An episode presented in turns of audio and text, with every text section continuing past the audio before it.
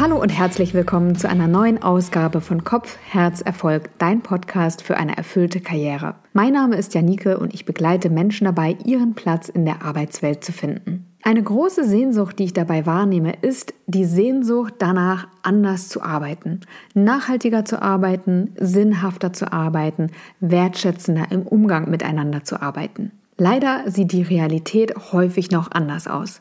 Warum das so ist und wie die Wirtschaft alternativ funktionieren könnte, bespreche ich heute mit der Autorin und Zukunftsforscherin Una Hawks-Strathern, die das Buch geschrieben hat Kindness Economy. Ein total toller Titel, wie ich finde.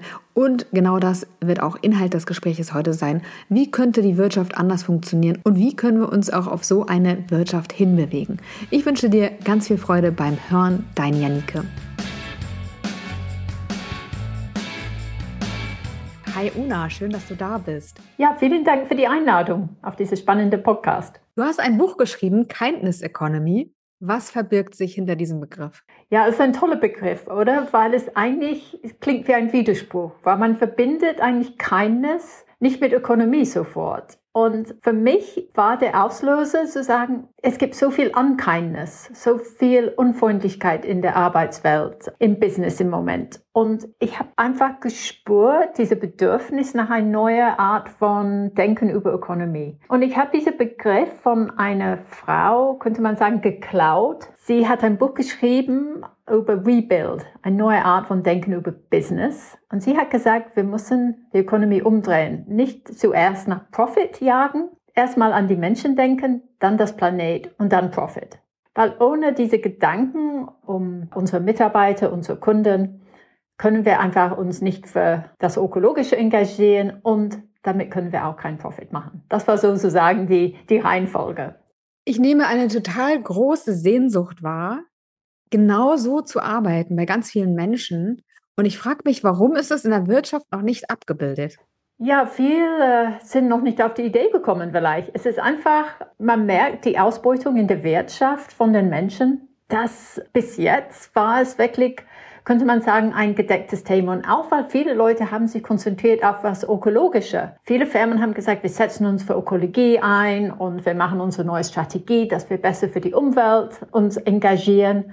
Und dabei haben die die Menschen vernachlässigt. Und das merken Sie jetzt beim Fachkräftemangel, nehme ich mal an, umso stärker, dass Sie einfach Probleme haben, attraktiv zu sein für die Menschen, die bei Ihnen arbeiten könnten. Ja, man merkt schon, durch diese Bedürfnis nach mehr Transparenz sind die Firmen, fragen jetzt langsam eher Leute, ob die zufrieden sind, habt ihr einen Purpose, sind die, da war um, neulich ein Interview mit der CEO von Hewlett Packard und hat gesagt, nur ein Drittel von Menschen, die bei The Knowledge Economy arbeiten, sind zufrieden mit der Arbeit. Das heißt, zwei Drittel sind unzufrieden. Und man merkt schon, nicht nur in dieser Branche, aber in vielen Branchen sind die Leute frustriert, verlieren den Purpose. Man hört immer wieder von Quiet Quitting, The Great Resignation, alle diese Begriffe, die da rumschwärmen. Und es ist nicht nur die junge Generation, es geht um viele Generationen. Weil man denkt oft, ja, die junge Generation, die sind faul und wollen eh nicht. Aber es geht durch die ganze Generationen, diese Probleme.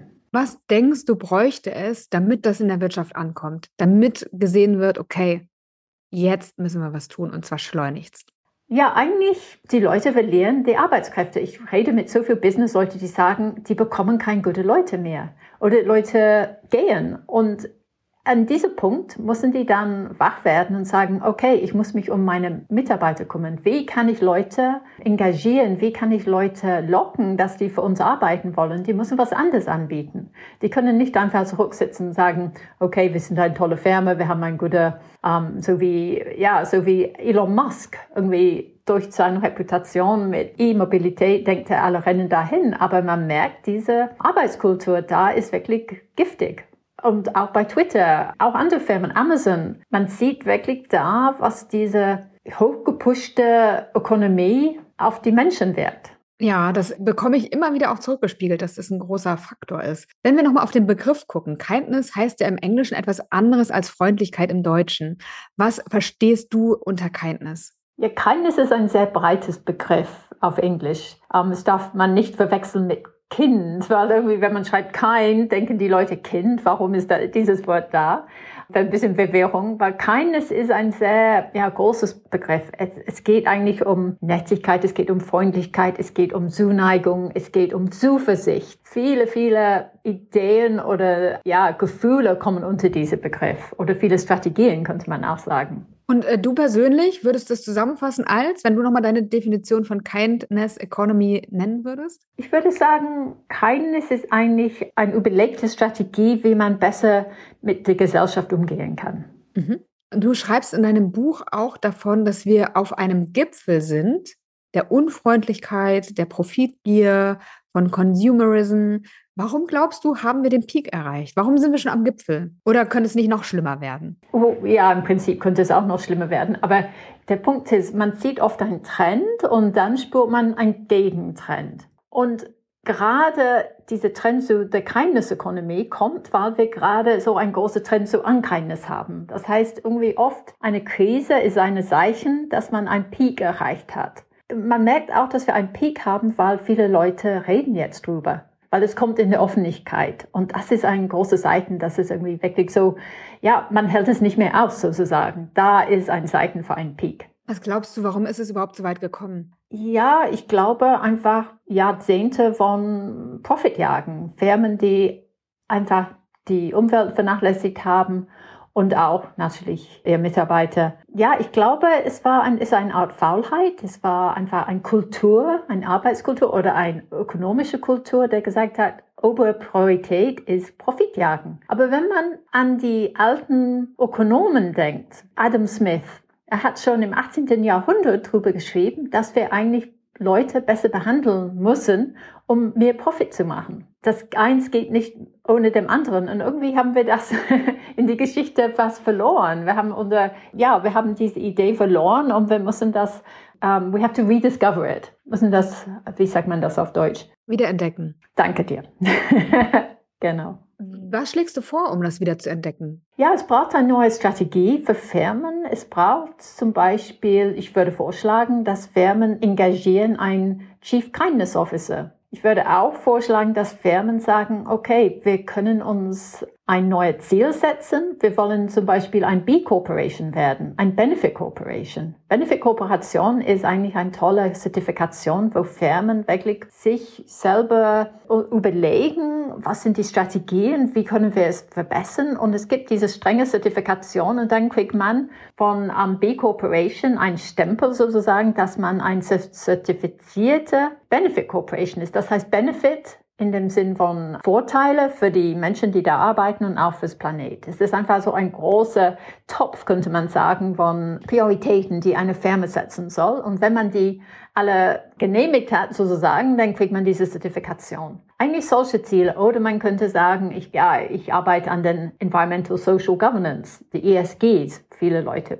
reden drüber im Moment. Und ich glaube, wir könnten uns auch was überlegen. Wir haben eigentlich keine gute Zertifikation für Kindness. Und viele Firmen reden über Key Performance Indicators, KPIs. You know, wenn man ein um, Firmen Bericht sieht, geht immer um KPIs, Key Performance Indicators. Und ich sage, wir brauchen Kindness Performance Indicators.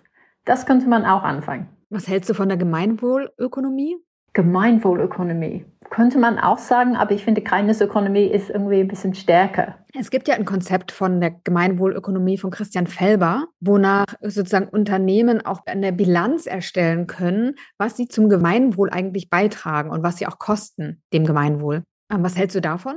Ja, das ist auch ein gutes Zeichen, dass eigentlich diese Bedürfnis da ist. Es ist egal, in welche Richtung oder in welche Zertifikation man hat. Ich glaube einfach die Idee, dass Firmen einfach ihr eigenen Weg finden. Es ist egal, ob man das KPIs, Kindness Performance Indicators oder ob man Brutto National Happiness oder ist es ein glücklicher Staat, weil es geht auch um, nicht nur um Firmen ähm, in meinem Buch. Es geht um Staat, es geht um Community, Gemeinschaft. Wie können wir keines in die Gesellschaft überhaupt reinbringen? Weil wenn wir haben eine gesunde Gesellschaft, haben wir auch eine, eine gesundere Ökonomie. Ich habe neulich mit einer Freundin gesprochen über die Stadt, in der wir leben. Wir leben in Berlin.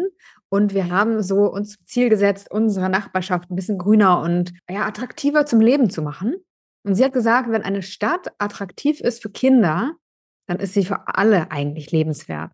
Und das fand ich einen schönen Vergleich auch, dass wir, wenn wir mit den Augen gucken auf Menschen wie auf Kinder, dann haben wir immer einen liebevollen, netten Blick.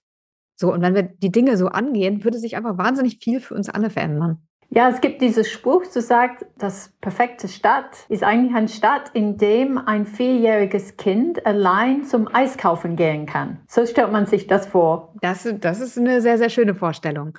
Ähm, du schreibst auch über Prinzipien, die es in der Kindness Economy gibt. Welche sind das? Um, ähm, wenn es um die Prinzipien geht, wenn man sagt, okay, für eine Firma, wie die denken sollen, es geht weg von dieser so ich, ich, ich, es geht mehr so um ich und wir, dass man denkt mehr an die Gesellschaft. Dann weg von dieser Idee nur von Kunden bedienen. Es geht um Kunden und Gesellschaft bedienen. Und wieder so nicht diese kurzfristiges Denken. Viele Firmen denken sehr kurzfristig. Daher diese so Rennen nach dem Profit, denken kurzfristig an Geld verdienen, dass Firmen eher an langfristiges Denken sich orientieren und auch überlegen, statt immer so diese passive Konsumentenverhältnis zu sagen, okay, wir brauchen bewusste Konsumenten. Oder wir, wir, das ist unser Ziel, dass wir unsere Konsumenten bewusster machen, aber wir sind bewusster über was unsere Konsumenten haben wollen. Und es geht eigentlich am Ende zu sagen, okay, wir richten uns nicht nur nach Wert, Wert in dem Sinn von Geld, aber von Wert und Werte, von Values. Gibt es Firmen, die schon danach leben? Ich glaube, ja, es gibt schon viele Firmen. Es gibt auch nicht nur große Firmen, aber es gibt auch kleine Firmen. Und mein Lieblingsbeispiel ist eigentlich Patagonia.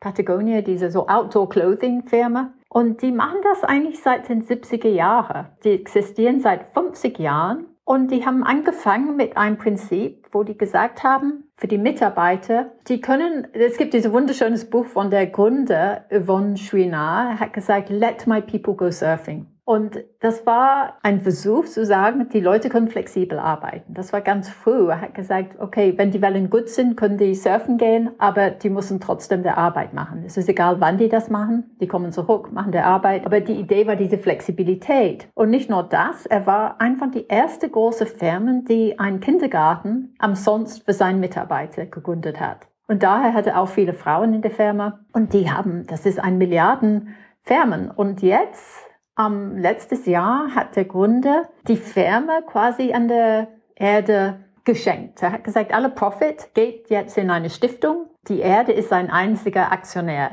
Und da merkt man, wenn er die richtige Rahmen hat, dass er eine gute, solide Firma hat mit Leuten, die gern für ihn arbeiten, die auch gut behandelt sind, können die dann sich mehr um, um die Umwelt kümmern. Und machen die wahnsinnig viel Profit auch noch, was so dann an der Umwelt geht. Ja, ein super gutes Beispiel. Und es gibt ja noch mehr Firmen. Und ich dachte eine Zeit lang, als ich in Berlin in meiner New Work-Blase war, ah, das läuft ja alles schon ganz gut. So, und dann habe ich im Kontakt mit Menschen darüber hinaus festgestellt, boah, an ganz, ganz vielen Stellen fehlt es leider noch total. Was können Menschen tun oder beziehungsweise was können Firmen tun, um diese Prinzipien in ihr Geschäftsmodell zu integrieren? Ja, es gibt viele so kleine Einsätze, könnte man sagen. Allein einfach ein Büro anders einrichten, ähm, mach ein Büro attraktiver, so dass die Leute gerne da hingehen wollen.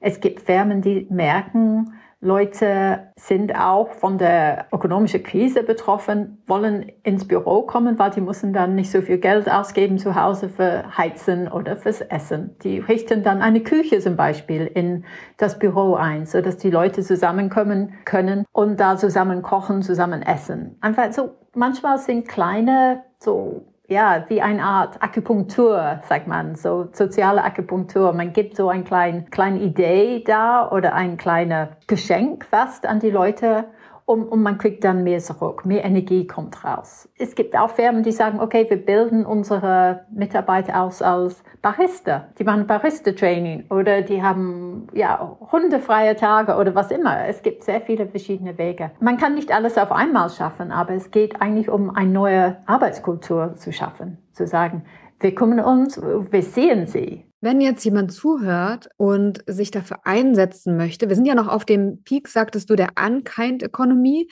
Die Kindness Economy ist noch nicht da. Wenn es jetzt jemanden gibt, der sagt, ich möchte das unterstützen, ich möchte mich dafür einsetzen, dass die Kindness Economy vorherrschende Praktik in der Wirtschaft wird, dass sie Realität wird. Was kann er tun oder was kann sie tun? Ja, das ist die Frage, ob man ein, ein Chef ist oder ob man ein Mitarbeiter ist. Ich glaube, erstmal einfach ein Transparenz zu sagen, wir schauen einfach unsere Firmen an, wo sind die Punkte, wo die Leute unzufrieden sind. Einfach Leute fragen, einfach in Verbindung kommen mit den Menschen. Einfach diese Konnektivität und diese Diskussion über was kann man, wie stellt man sich diese Firma vor in 20 Jahren? Einfach diese so Idee, dass man denkt, von der Zukunft aus. Wir nennen das so eine Art Recursion, wo man sagt, okay, wie, wie wird diese Firma in 20 Jahren ausschauen mit die Generation, die jetzt in der Arbeitswelt kommen? Was hätten die gern? Was sind die Bedürfnisse? Wie denken die? Und wie können wir das integrieren in unsere Arbeitskultur? Das wird schon ein Schritt. Und warum ist es gut, das zu tun? Ich glaube, es hilft uns, ein Narrativ zu bilden. Narrative binden uns, die bringen die Emotionen hoch. Man kann dann sich besser vorstellen, die Schritte, die man braucht, in die Zukunft zu kommen. Wenn man ein Narrativ hat oder ein Bild hat, wie es in die Zukunft ausschauen könnte, kann man dann rückwärts denken, zu sagen, okay, welche Schritte brauchen wir, um dahin zu kommen? Könntest du für die Zuhörenden in diesem Podcast ein Bild erzählen? Also Kindness Economy existiert 2040 in Deutschland und in Europa vielleicht auch darüber hinaus. Kannst du ein Bild beschreiben davon? Ich glaube nicht in die Zukunft, dass alle Firmen kind werden es wird einfach, dass wir werden das nie schaffen, dass alle Firmen kein sind, dass alle Leute zufrieden sind. Das wird nie passieren. Aber wir sehen so diese Grundbewegung. Und wenn man sich ein kein Firmen sich vorstellt, sieht man eine Firma, wo Leute engagiert sind, wo die nächste Generationen von die Mitarbeiter gern da in diese Büro arbeiten werden oder in diese Fabrik. Es gibt auch schon Firmen in Deutschland, die sagen, wir geben dann eure Kinder garantiert einen Arbeitsplatz. Und das finde ich eine interessante Überlegung, wie man eine Firma darstellen muss, vom Bild her im, im Kopf von den Menschen zu sagen, die sind so glücklich, dass die gern ihre Kinder erzählen, die sollten da arbeiten in die Zukunft. So stelle ich das vor, dass man hat mehrere Generationen von einer Familie, die in einer Firma arbeitet zum Beispiel. Wenn ich mir vorstelle, dass mir mein Job so gut gefällt, dass ich meine Söhne dahin schicken würde, und dass diese Firma auch so viel Spielraum bietet, dass sie sich mit ihrer Persönlichkeit dort wiederfinden. Das hätte schon was. Genau. Una, vielen Dank für deine inspirierende Idee der Kindness Economy, für dein Wissen hier heute. Ähm, gibt es etwas, was du den Zuhörenden noch mitgeben magst? Ich glaube, man kann auch, wir müssen anfangen bei, bei den Schulen. Und in Irland haben die Unterricht, wo die Empathie unterrichten. Die gehen durch die Schulen und die Kinder lernen, was Empathie und Kindness ist. Und ich glaube, da müssen wir anfangen. Da könnten wir uns engagieren, dass wir solche Fächer wie Empathie oder Kindness als Schulfach einführen. Das wäre doch ein guter Anfang. Ein sehr, sehr schöner Gedanke. Una, sehr schön, dass du heute mein Gast warst. Vielen Dank dir und alles Gute für dich. Thank you for your very kind interview. Dankeschön.